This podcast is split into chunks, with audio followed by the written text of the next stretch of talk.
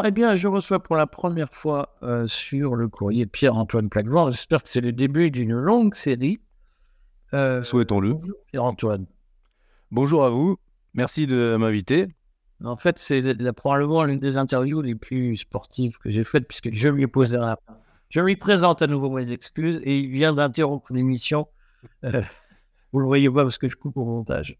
Mais bon, on va y arriver, on va y arriver. On va y... Mariage pluvieux, mariage heureux. Euh, je voudrais qu'il parle avec nous de la révolution, puisque euh, en fait cette semaine, dans les colonnes du courrier, nous parlons révolution, des conditions d'une révolution.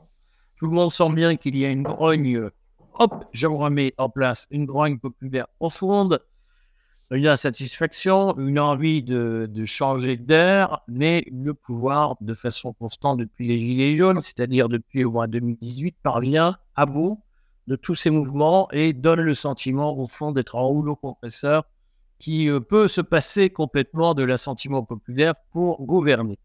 Et je voulais en parler avec Pierre-Antoine euh, euh, que, vous connaissez, connaissent pour la qualité de ses travaux notamment. Euh, pourquoi une révolution n'intervient pas en France, Pierre-Antoine?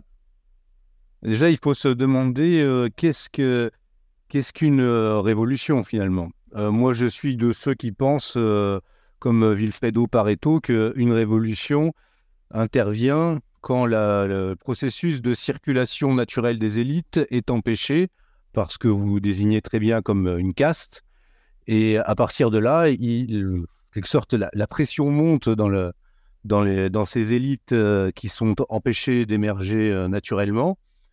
Et, euh, et, ces élites vont, ces élites naturelles, finalement, empêchées par, cette caste, vont essayer de, de trouver les moyens de, de faire amener un changement des régimes et, et d'amener une forme politique qui soit plus conforme à leurs intérêts naturels. Alors, quoi des élites naturelles? Ben, Les élites naturelles, ben, ce sont les forces, euh, moi ce que j'appellerais les forces productrices, euh, celles qui produisent la, richesse de, la nation, celles qui, font, qui créent vraiment le bien commun et qui sont euh, empêchées par tout cette, tout, si on veut, tout cet appareillage. Et donc, comment dire, si on se pose la question de est-ce qu'une révolution est possible, il faut déjà donc se poser deux questions quelle est euh, la nature euh, du pouvoir que l'on a en face.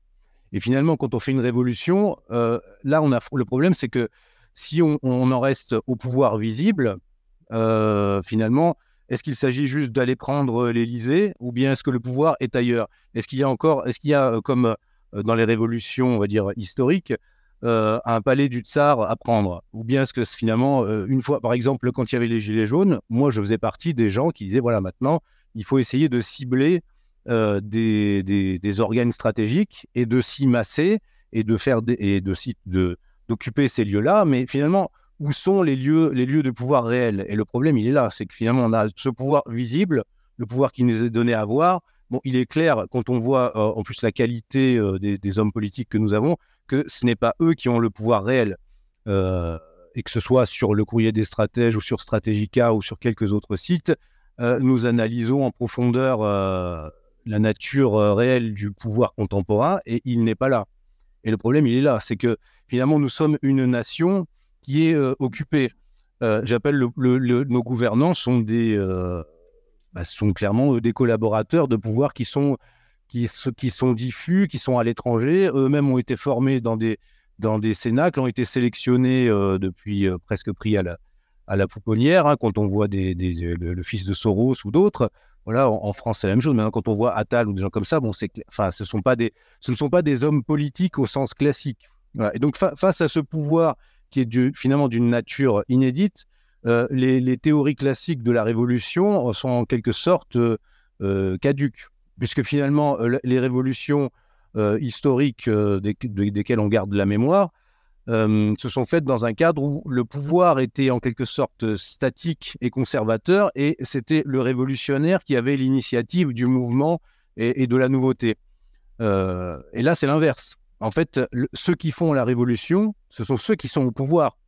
Il y a une révolution au sens, euh, on pourrait dire une révolution permanente, globalistes, au sens presque du, du trotskisme. C'est-à-dire c'est eux, c'est les gens qui sont au pouvoir qui transforment la société.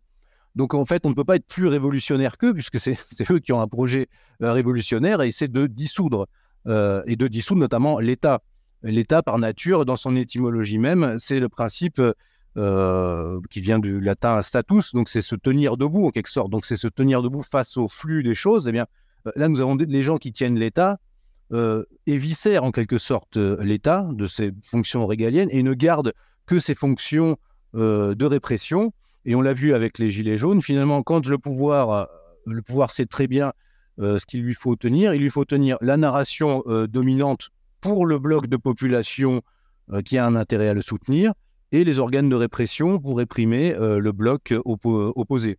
Et au milieu, la masse molle la masse molle non politisée eh bien, va être balancée, va attendre le retour à l'ordre. Et le problème, ça va toujours être ça, c'est que c'est de la physique sociale finalement. Il y a une minorité au pouvoir qui euh, s'appuie sur euh, une certaine partie de la population qui a un intérêt objectif euh, dans ce régime-là.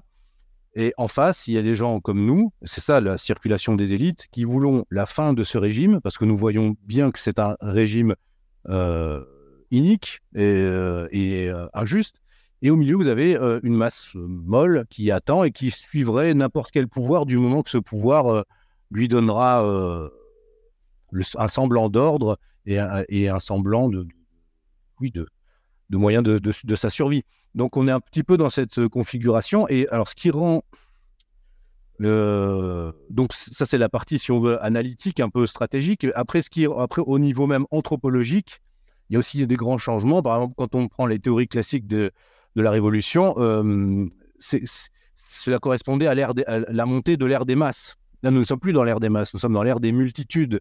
Et donc, nous avons toutes sortes de groupes euh, qui se constituent, euh, mais qui ne sont pas des, groupes euh, d'intérêt durable comme à l'époque où il y avait le, bien les, masses ouvrières ou, autres, ce qui a pu donner lieu à ce qu'on a appelé les, les, partis églises, comme le Parti communiste ou le Parti fasciste en Italie, ou, ou le Parti national socialiste, enfin, des partis qui en fait pouvaient s'appuyer sur une masse de gens qui en fait étaient encore en quelque sorte religieuse, c'est-à-dire reliée entre les gens étaient reliés, même par, par des plus forcément par des choses de nature spirituelle, mais par des choses encore de, quelque chose qui, surplombait un petit peu le simple, la simple vie sociale. Maintenant, à notre époque, c'est terminé. en fait, le problème, c'est comment est-ce qu'on fait une révolution quand on sort, on, sort d'une ère de, de, consommation avec euh, finalement un, on dire, un libéralisme décadent et qui et en fait on a des gens qui ne sont anthropologiquement pas prêts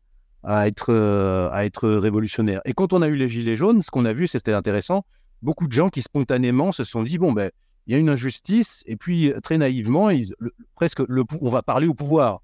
Mais non, et là, et là, ce qui est intéressant, c'est que ça a révélé la nature réelle de ce pouvoir. C'est un petit peu euh, un petit peu finalement, les, Français ont compris de l'intérieur ce que d'autres peuples comprennent euh, depuis plusieurs décennies avec les guerres impériales. C'est-à-dire, non, le pouvoir qui se présente avec ses atours de, de Benetton, de société ouverte et de et d'inclusivité, en fait, est très dur. Il est exclusif. Et en fait, il, sait maquiller ses, ses intérêts par l'inclusivité, mais il, est le pouvoir peut-être le plus exclusif que, qu'on ait connu euh, en France et en Occident depuis, depuis longtemps. Donc face à, face à ça, c'est compliqué euh, de créer euh, en quelque sorte... Euh, et en fait, je pense que le travail que nous faisons, de manière consciente ou inconsciente, au travers des réalités métapolitiques comme la vôtre ou, Stratégica ou d'autres, c'est de créer une forme de bah, d'intelligence collective, collective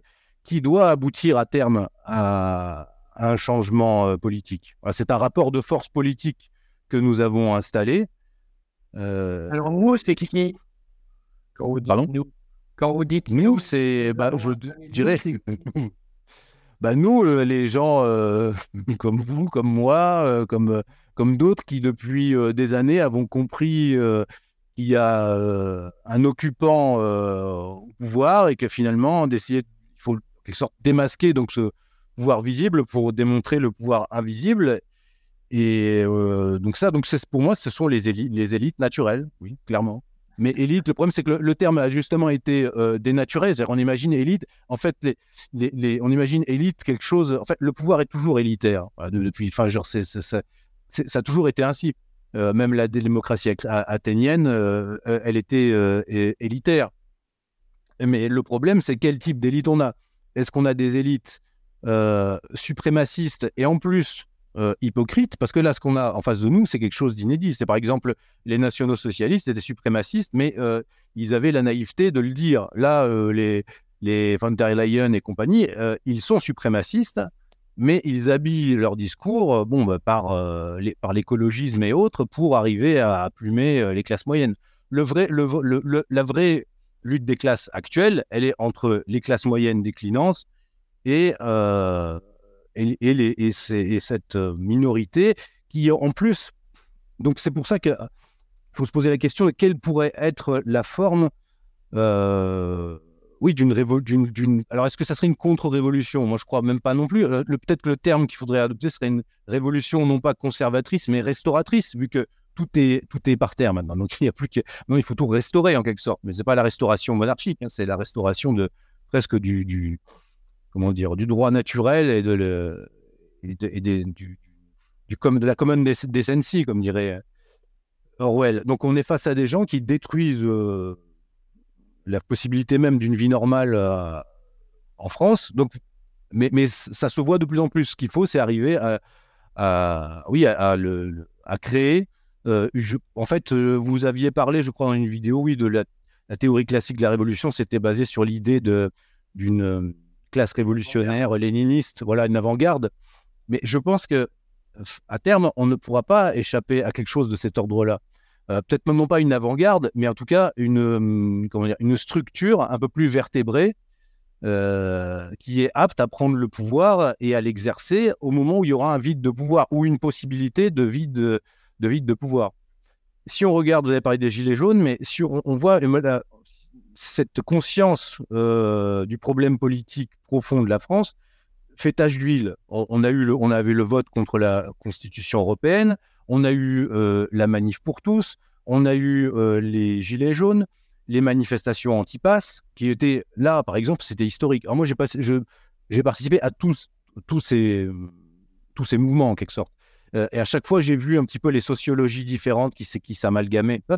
Et avec les Gilets jaunes, déjà, j'avais vu quelque chose de très intéressant, comme beaucoup d'observateurs, c'est finalement euh, ça dépassait complètement les sociologies habituelles. Et avec la des manifestations anti-pass, c'était encore plus comme cela. Euh, là, on a vu toutes sortes de gens, même dans des villes de province très bourgeoises, euh, qui, qui, manifestaient, qui manifestaient parfois violemment. Donc, c'était c'était intéressant à voir. Donc, je pense que ça, fait tache d'huile.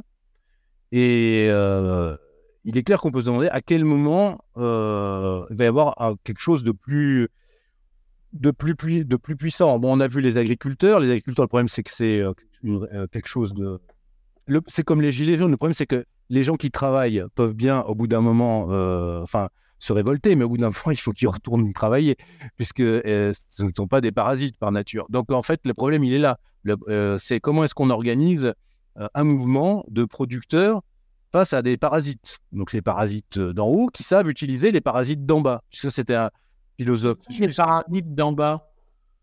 Bah, c'est le, le lumpen prolétariat moderne, c'est les racailles. C'est ce qu'on a vu cet été avec euh, les, faux, le, les, les, espèces d'insurrections euh, de banlieue, mais qui en fait étaient, euh, étaient beaucoup des, soulèvements de consommation en quelque sorte aussi. Hein, des gens qui, qui, vont piller des, des, supermarchés, qui vont finalement qui se défoulent. En fait, il y a toute une partie de la population qui est en fait, moi je suis là-dessus traditionnaliste, hein, je pense qu'il y a une homologie entre euh, la forme, euh, entre le gouvernement et les gouvernés, et entre justement l'élite euh, et, et, la population. Donc, au bout de plusieurs décennies de gouvernement par des, des, gens qui, qui fonctionnent de manière contre nature, on a une, ils ont créé une, toute une partie de la population qui est qui, qui, qui, jouent le rôle, le rôle du prolétariat, qui sont des gens finalement désocialisés, qui n'ont plus de repères. Et ces gens-là, c'est intéressant de, Ça, c'était un philosophe que vous connaissez peut-être, Eric Werner, philosophe, qui avait parlé dans deux livres, euh, je crois que s'appelait L'après-démocratie et l'avant-guerre civile. Et lui, dès les années 2000, il disait c'est quand même étrange comme les pouvoirs en Occident, euh, finalement, laissent faire, euh, laissent se propager en quelque sorte la racaillisation d'une partie de la population. On dirait que c'est finalement fait pour que. En, fait, lui, ce qu'il expliquait, c'est que dans une démocratie de marché, on ne peut pas taper directement sur la population, donc on va organiser une triangulation. Et en fait, ces gens-là, sont faits pour, que, pour faire peur à la population, et la population va toujours finalement se replier du côté de l'État, alors même que c'est l'État qui organise les conditions objectives du, du délabrement euh, social et politique, et dont l'immigration. Donc je pense que c'est... Et, en fait, ça va être ça, La question, ça va être, est-ce qu'on peut changer le pouvoir avant que le pouvoir lui-même ait complètement dissous euh, la société et, et aboutisse à révolution, en fait? Parce que c'est finalement. Pierre-Antoine, j'ai quand même une question, puisque vous avez dit euh, tout à l'heure aussi euh, que euh, finalement, les, les, gens aujourd'hui, on va dire ça comme ça, ne sont pas anthropologiquement des révolutionnaires ou ne peuvent pas l'être. Mais on, voit, je, citais ce chiffre qu'on analyse, qu'on prend le temps d'analyser sur le courrier, de 850 milliards de dépenses de protection sociale en France, c'est-à-dire oui. un tiers de la richesse nationale, sert à payer des allocations au sens large, euh, donc à, ce que certains appellent du salaire différé. Donc, c'est à payer les gens qui restent chez eux d'une façon ou d'une autre, ou à les soigner. Euh, est-ce que cette, cette somme-là n'est pas l'arme que la caste mondialisée utilise pour acheter la paix sociale? C'est-à-dire que si vous, ce que vous appelez le, les, les paralyses d'en bas, si effectivement vous avez des gens qui sont dépendants pour leur subsistance des allocations qui est à leur veste, est-ce que c'est pas la meilleure façon de les empêcher de faire la révolution? Ah oui, mais justement, là, je parlais pas forcément de ces gens-là. Quand je parlais des parasites d'en bas, je parlais vraiment de ceux qui vont même parasiter ces gens-là, c'est-à-dire qui vont vraiment, euh, enfin, qui vont en plus de, de, de, de toucher des, des, des, des, subsides sociaux, vont, vont, vont euh, attaquer les gens, vont, euh, vont dealer, vont faire des choses comme ça. Euh, là, ces gens-là, effectivement, cette, cette, partie de la population augmente euh, de plus en plus. Et selon moi, c'est euh, bah, ce qu'avait Brzezinski à l'époque avait parlé du tititainment. Il avait dit comment tenir. En fait, toute leur problématique, c'est comment faire fonctionner un système finalement où seulement 20% des gens travaillent en fait. Hein, et vous avez 80% de gens qui deviennent. Et en fait, progressivement, vous avez une population qui devient des sortes bah, des sortes d'ilotes en fait, hein, des gens ou des gens qui sont et en fait, c'est ce, qu'a dit, que, ce qui se dit au forum de Davos, hein, c'est les gens comme Harari qui disent qu'est-ce qu'on va faire de, tous ces gens, en fait, hein, les, les, les, les, inutiles, ou voilà, avons-nous besoin d'autant de, gens? Et donc, je pense qu'ils ont trois leviers. Donc, ils ont euh, l'abrutissement, donc d'où la destruction du système, euh, éducatif, euh, le, le, les drogues, la légalisation des drogues, il qui pousse à ça les, aides sociales, et en fait aussi un autre levier, la stérilisation de, ces gens-là, pour que, par toutes sortes de biais, hein, dont certains, euh, dont j'ai traité dans un de mes livres, mais donc je parlerai peut-être pas là pour pas que la vidéo saute, mais voilà, donc c'est, je pense que ça, il y, y, a un stock, en fait, un, un, de, un cheptel humain qui maintenant est devenu, est devenu trop gros pour la mutation du, pour la quatrième révolution industrielle, comme l'appelle Schwab, eh bien maintenant il faut, il faut le réduire. Et, en fait, ils sont, c'est une problématique, c'est qu'il faudrait le réduire euh, avant effectivement qu'il ne devienne trop politique et qu'il et qu'il s'organise. Et tout le, mais tout le défi, c'est euh, pour les gens comme nous, c'est comment comment finalement réorganiser politiquement euh, bah, ces gens-là. Voilà, c'est ou, ou, moins ou au moins un appareil ou, ou, des réseaux de gens qui peuvent commencer. Bah, mine de rien, ce que l'on fait euh, est révolutionnaire euh, depuis euh, plusieurs années. Et le pouvoir réel ne s'y trompe pas, puisque bon, on va pas parler publiquement de toutes les tentatives de, planches pourries et autres qu'on nous, met constamment dans les pattes, mais genre, ce n'est pas pour rien. donc en fait, déjà, cette création d'une intelligence collective libre, c'est déjà la première étape, puisque bon, l'être humain, d'abord, va, analyser, fonctionner. Enfin, d'abord, c'est par la pensée que ça se passe. Et une fois que, Et à partir, ensuite, on, peut, on, peut agir. Et le problème se pose dans l'action. Et là, euh, moi, j'ai vu, par exemple, d'expériences vécues, euh, durant les Gilets jaunes, où j'étais euh, très impliqué à mon niveau et où on me faisait remonter beaucoup d'informations, j'ai vu par exemple que dans, dans beaucoup de. Ce qui s'est passé, c'est l'arrivée. C'est ce que tout le monde a vu, mais c'est intéressant de voir vraiment sur le terrain. C'est l'arrivée de, de l'extrême gauche, par exemple. C'est-à-dire, une fois que spontanément les gens se sont soulevés, eh bien, faute d'appareils et faute de réseau, en quelque sorte, euh, ça a été pris en place par l'extrême gauche du pouvoir. donc les réseaux habituels qui se déclenchent. Et on a pu voir notamment dans les petites villes de province, moi j'ai vu des gens qui sont là depuis, euh, depuis mes 20 ans, toujours les mêmes, et, qui sont toujours là. Et à chaque fois qu'il y a euh, une, un mouvement social, ils réémergent, ils reviennent, et en fait ils sont là, ils sont chargés d'essayer de, de contenir la chose. Au, départ, ça ne marche pas, sauf que quand les gens, effectivement, euh, retournent travailler, eh bien, eux, comme, comme ils sont même salariés pour faire ça, eh bien, ils vont continuer à le faire. Voilà. Ou bien on a vu aussi des leaders spontanés des Gilets jaunes qui ensuite, euh, se retrouvant euh, face aux organes de répression, ont eu besoin de défense, d'avocats et autres. Et là, des gens même qui n'étaient pas dans les réseaux d'extrême gauche ont dû rejoindre même les réseaux d'extrême gauche, ou ont dû accepter des avocats pourris et autres pour pouvoir être, euh, être défendu, faute justement euh, de réseaux et euh, d'appareils d'appareils alternatifs. Et, mais effectivement, le problème va être là, c'est que dans une société comme la nôtre, si vous commencez à réellement vouloir organiser quelque chose dans ce sens-là, là, on peut vous cibler. C'est ça le problème, c'est que si vous êtes réellement motivé, si vous sortez juste de l'attentisme et de la, la théorie euh, ou même euh, de l'observation des choses pour aller dans l'action, eh ben là, vous allez rentrer dans une configuration où effectivement le pouvoir va commencer euh, à vous cibler. Donc je pense que cela ne peut venir que de par la, convergence d'acteurs de différentes strates sociales. Donc, et vu que le pouvoir réel commence à, détruire euh, des, même les intérêts de, on commence à voir même d'une certaine bourgeoisie, je pense qu'il faudrait arriver à une convergence de différentes, d'acteurs de, différentes classes euh, sociales qui arriveraient à se coordonner, euh, mais c'est loin d'être, d'être, d'être évident.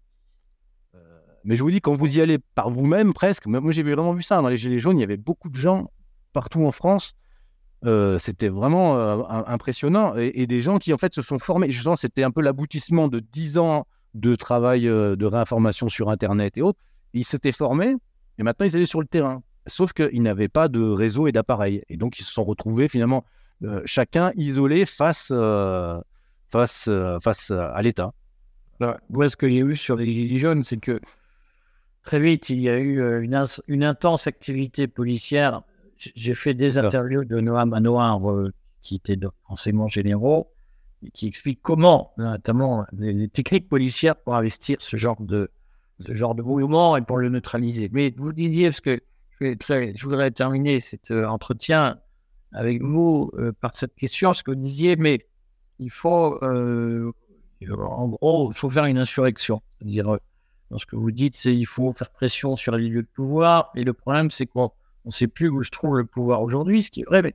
Donc, supposons qu'on on, trouve les lieux de pouvoir, est-ce que la stratégie incontournable, c'est forcément d'exercer une pression physique ou pas, euh, puisque c'est quelque chose qui effraie beaucoup les gens. Non, justement, je disais pas il faut faire une insurrection. Je disais que dans la, théorie classique de la révolution, il y a toujours la phase insurrectionnelle, en fait. Et je disais, à notre époque, justement, eh, eh, effectivement, c'est la même question que vous posez, c'est est-elle encore euh, euh, opérative? Euh, On a vu durant les Gilets jaunes qu'elle avait sa, limite. donc, une révolution, si on considère qu'au pouvoir, on a des gens qui font une révolution, on peut aussi avoir des gens qui arrivent au pouvoir ou qui sont déjà au pouvoir qui pourrait euh, opérer euh, une, une contre-révolution euh, globaliste, en fait, à l'inverse.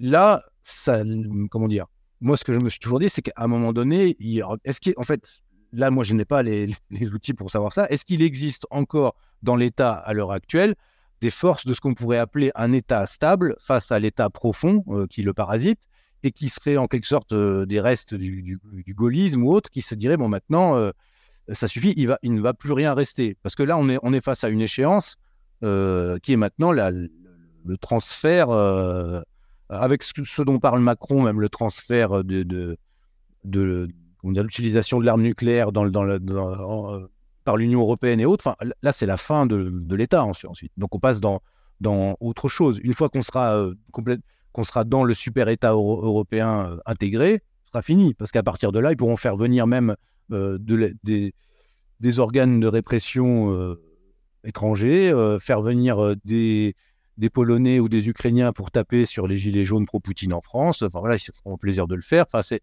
ce sera beaucoup plus simple. Donc le problème, il est là, c'est-à-dire qu'il y, a une fenêtre de, de tir qui est assez, assez restreinte. Donc est-ce qu'il y a dans l'État des gens qui se disent là, maintenant, on va tout perdre, y compris nous? C'est comme il y a eu par exemple même en, Espagne, quand il y a eu la, tentative d'indépendance euh, catalane, même l'État espagnol aussi pourri soit-il, là ici ça va, ça va trop loin, et finalement ils ont freiné ce, ils ont, ils ont, ils ont freiné ce, processus. Euh, est-ce qu'il y aurait quelque chose de cet ordre-là euh, en France? Et à ce moment-là, est-ce que ces gens-là, ou ce pouvoir profond-là, moi j'appellerais ça l'État stable par rapport en opposition à l'État profond, pourrait s'appuyer mais il faudrait pour ça avoir fait un, travail euh, en amont sur justement toutes sortes d'acteurs et avoir des différents relais euh, dans, le, dans la société pour pouvoir amener leurs projets. Il pourrait aussi s'appuyer, je ne sais pas si c'est ce qui est prévu par certains, mais même le Front National, le Rassemblement National, si pourri soit-il, euh, il pourrait être utilisé comme une vitrine démocratique en disant voilà, les gens ont voté pour ça, et donc on a un projet derrière. Mais en même temps, on sait très bien que s'il y a un vote Rassemblement national, euh, justement, ça pourrait être euh, utilisé par les forces de, type société ouverte pour mettre encore plus de désordre en France. Donc voilà, donc face on, est face à des... Euh, on est un peu immobilisé, mais il y a, je pense qu'il y aurait des moyens de, déplacer les pions si des gens de l'intérieur le faisaient aussi. Est-ce qu'ils existent? Ça, peut-être vous êtes mieux placé que moi pour, les, le savoir. Moi, de là où je suis, je n'en sais rien. Ouais, non, mais je, je, vais, je vais dire trois mots quand même, parce que euh, j'ai aussi le droit de parler un tout petit peu. Euh, je, crois que ce qui se passe, c'est que aujourd'hui, euh, je ne suis pas du tout d'accord avec le constat que l'État est, est éviscéré. Mm. Je pense que l'État n'a jamais été aussi puissant et aussi interventionniste. Je pense, je, je pense que de ce que je vois, enfin, mais à tous les étages. Quand moi j'ai commencé ma carrière en 1992 à la ville de Paris, il y avait 40 000 agents de la ville de Paris, ce qui était déjà énorme et probablement beaucoup trop. Aujourd'hui, ils sont 60 000. Et personne à Paris n'est capable de dire quelle est l'amélioration de service public qui s'est produite, produite grâce à ça. Et je pense qu'aujourd'hui, euh, l'État fait tellement de choses, s'occupe de politique agricole, de politique sociale, de politique environnementale, qu'il n'a plus les moyens, il est trop dispersé, il n'a plus les moyens d'assumer ses missions régaliennes. Donc je pense mmh. qu'il n'y a pas de, déstructuration de la mission régalienne, il y a juste un État qui n'est plus contrôlable, qui est tentaculaire, et qui au fond se dit, euh, il faut acheter la paix sociale, il faut mettre des rustines pour que ça tienne, mais garantir la tranquillité publique, comme on disait, ce n'est plus une mission. Euh, les forces de l'ordre sont là surtout pour euh, euh, contrôler la rue, éviter les manifestations, garantir la tranquillité publique, c'est-à-dire la sécurité de monsieur et tout le monde, n'est plus un sujet. Je pense que l'État n'a plus les moyens d'avoir une armée véritablement opérationnelle, parce qu'on a sacrifié les dépenses militaires pour faire du social. Je pense que la, justice est perdue, parce que dès qu'il y a un meurtre, un ceci, un cela, on crée une, fille qui se fait violer, on crée un nouveau délit, un nouveau machin, un nouveau truc. Et donc, la justice ordinaire n'est plus rendue, on s'occupe de tout un tas de, délits qui n'existaient pas avant. Je crois que le problème n'est pas qu'on supprime l'État. Le problème, c'est qu'au contraire, on le gonfle de plus en plus. Et que euh, ce qui nous menace, ce n'est pas l'absence d'État, c'est l'excès d'État aujourd'hui, l'excès de bureaucratie. Je, disais, on, a, on essaye de, de, faire une levée de fonds avec le courrier des stratèges, on veut créer des structures, etc. Par rapport à l'époque où moi j'ai créé mes premières entreprises il y a une dizaine d'années, l'inflation bureaucratique est devenue insupportable. Le problème, c'est pas qu'il n'y a pas d'État. Le problème, c'est qu'il y en a beaucoup trop. Ah non, mais on va être d'accord là-dessus. Hein. Une divergence sur le projet. Euh, non, non, non, non.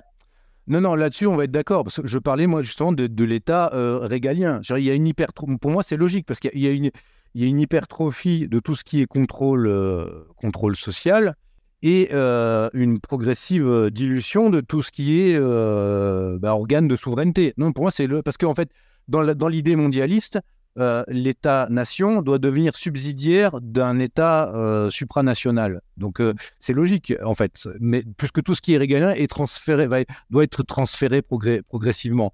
Et en revanche, oui, il y a une hypertrophie, comme je dirais dans tous les pays de type communiste, il y a une hypertrophie de tout ce qui est de, tout ce qui est intermédiaire. Donc je pense qu'on va, va, être d'accord là-dessus. Je parlais de l'État vraiment en tant que fonction politique. Et là, oui, bah, ma grande angoisse aujourd'hui, parce que je lis quand même des, centaines de commentaires tous les jours, euh, qui ne sont pas représentatifs, on est d'accord, mais enfin, ils expriment quand même quelque chose. Et je vois bien que les Français occultent concrètement le prix à payer pour redevenir une nation souveraine. C'est-à-dire que euh, je vois bien que chaque fois qu'on leur dit est-ce que vous avez bien compris que, bien sûr, euh, monsieur, vous êtes défaitiste, vous êtes ceci, vous êtes cela.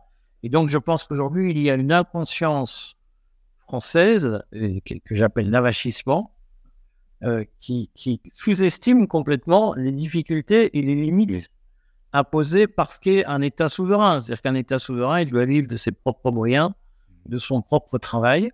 Et euh, je pense que peu de Français ont conscience du prix à payer pour revenir à la souveraineté. Et de mon point de vue, notre enjeu, il est là parce que ce que je crains, c'est que lorsque nous ferons, enfin, je pense que nous ne ferons pas la révolution, je pense que la révolution s'imposera d'elle-même, mais il y aura euh, un vrai arbitrage à rendre entre ceux qui disent, je, le vois à l'UPR par exemple, ou chez Philippot, euh, il y a la, théorie ambiante de si nous ne pouvons pas nous endetter toujours plus, c'est à cause de l'Union européenne si nous ne pouvons pas faire plus de social, c'est à cause de l'Union européenne.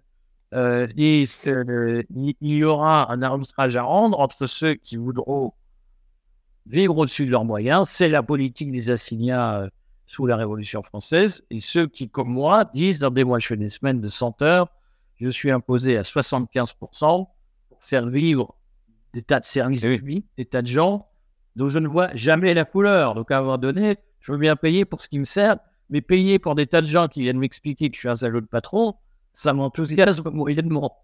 Et on aura cet arbitrage, c'est-à-dire est-ce que la révolution qui va venir sera une révolution libertarienne fondée sur le retour à la responsabilité individuelle, ou est-ce que ce sera le triomphe du rêve, je, vais le dire de façon polémique, je vais encore me faire insulter, mais du rêve démagogique, qui pour moi sont portés par l'UPR, mais aussi par les, patriotes de Philippot, où on explique euh, ah, il y a une contrainte qui vous est posée, c'est l'Union européenne. On n'a qu'à en sortir, il n'y aura plus de contrainte.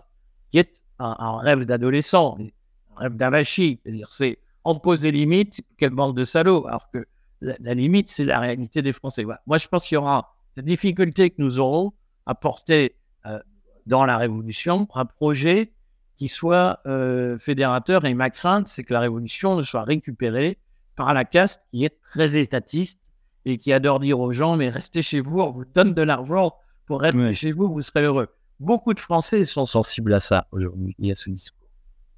Ah oui, mais, mais ça rejoint ce qu'on disait sur l'aspect anthropologique, mais le problème c'est quand on a euh, élaboré une société euh, où, euh, comment dire, basée finalement pour nos jusqu'à nos grands-parents, on va dire, sur ce qui était au centre, c'était euh, quand même le principe de sacrifice transgénérationnel. Chaque génération, quelque sorte, sacrifiait quelque chose pour améliorer la condition de la, suivante. Même si c'est dans Jack Family, ça n'avait pas lieu, c'était un petit peu l'idée de fond. Maintenant, on est passé à quelque chose où c'est le principe du plaisir qui est cardinal pour tout le monde dans la société. Et donc, comment on sort de ça? On ne peut pas en sortir. C'est comme pour un individu, euh, il, faut qu'il y ait une phase, il faut qu'il y ait une dépression euh, collective. La dépression, ça arrive quand l'individu se heurte à la réalité aussi. Eh bien, là, ça va être la même chose pour la société. Et, donc, il y a une part qui, là, ça peut rejoindre le fait que euh, révolution, ça, veut dire aussi peut-être effondrement partiel. C'est ce que vous avez dit finalement. C'est pour passer à un système réaliste, eh bien, il faudra revenir à la réalité et il y aura de la casse. Et ça, ça va être, et ça, c'est la part plus, euh, je dirais, plus survivaliste euh, à laquelle je, participe aussi, c'est-à-dire de me dire, bon, euh, il faut aussi avoir une porte de sortie dans l'attente, voilà, dans, dans, dans, dans l'entre-deux. parce qu'effectivement, il y aura de la casse, c'est sûr.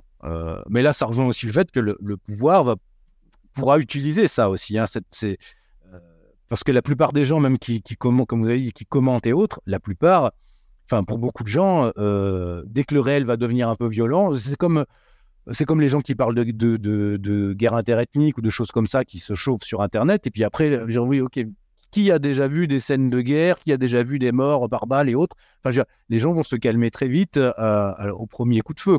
Donc, euh, ça va être la même chose pour ça. Donc, effectivement, le pouvoir peut très, très bien, et surtout à notre époque, tout est médiatisé par des, outils comme Internet. Donc, ça va être, les gens vont rester chez eux, ils vont avoir peur, et on pourra effectivement faire transformer les, choses. Mais oui, là-dessus, il n'y a pas de réponse. Et à mon avis, on ne peut pas, enfin, si on veut revenir au réel et au, et, aux politiques, il y a, y a le retour au tragique. Hein.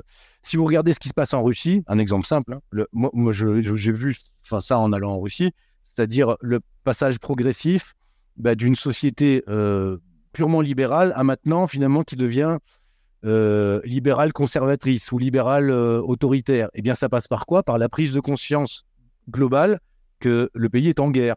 Au début, il y avait une sorte de déni presque de, toute une partie de la population, de la partie la plus consumériste. Progressivement, ça, ça, fait tache d'huile et ça commence à, toucher de plus en plus de monde, de par, euh, de par ne serait-ce que par les morts. Et je pense que maintenant, la condition humaine étant ce qu'elle est, il faudra euh, encore euh, sortir, pour sortir du rêve consumériste et revenir au réel, il va falloir encore, encore du temps. Pour conclure cette interview tout à fait intéressante, est-ce que si je dis la caste mondialisée manipule aujourd'hui le principe de plaisir que vous avez évoqué pour empêcher la révolution? Est-ce que c'est une phrase dans laquelle vous trouvez? Ah Oui, oui, totalement, oui. oui. Ben voilà. oui, voilà.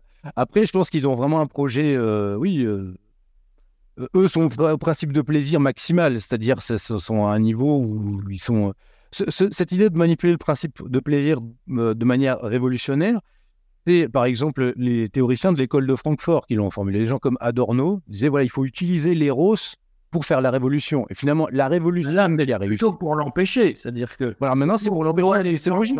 Dans, le divertissement, dans le dans les allocations, dans le voilà, et, on et pendant qu'ils se font plaisir, ils ne cherchent pas à renverser le régime. Mais, c'est logique parce que ce sont eux qui ont fait la révolution de mai 68, en quelque sorte, sur les roses, en, bazardant les anciennes structures, qui maintenant utilisent les roses de manière réactionnaire et contre-révolutionnaire pour empêcher bah, les, nouvelles classes, euh, les nouvelles classes révolutionnaires de les, de les dégager. Euh, mais le problème, c'est que c'est comme un, drogué, euh, plus il prend plus chaud, plus il se délabre aussi. Donc progressivement, et plus la dose doit, doit être doit être forte. Et eux, en face, ont de moins en moins euh, à, donner. Donc après, le problème aussi, c'est qu'effectivement, des pouvoirs mafieux et corrompus bah, se, fonctionnent très bien avec une partie de la société qui est en état de, délabrement. Et nous, nous, avons peu l'habitude de ça en Europe, mais des sociétés sud-américaines ou même aux États-Unis, quand on voit des villes entières avec les scandales qui ne sont pas des scandales, hein, qui ont des, empoisonnements publics euh, par la crise des opioïdes et autres. Enfin, le, but, c'est clairement de rendre, euh, bah, de casser l'énergie euh, des classes potentiellement contestataires. Dangereuses, voilà. Bon. Merci Pierre-Antoine.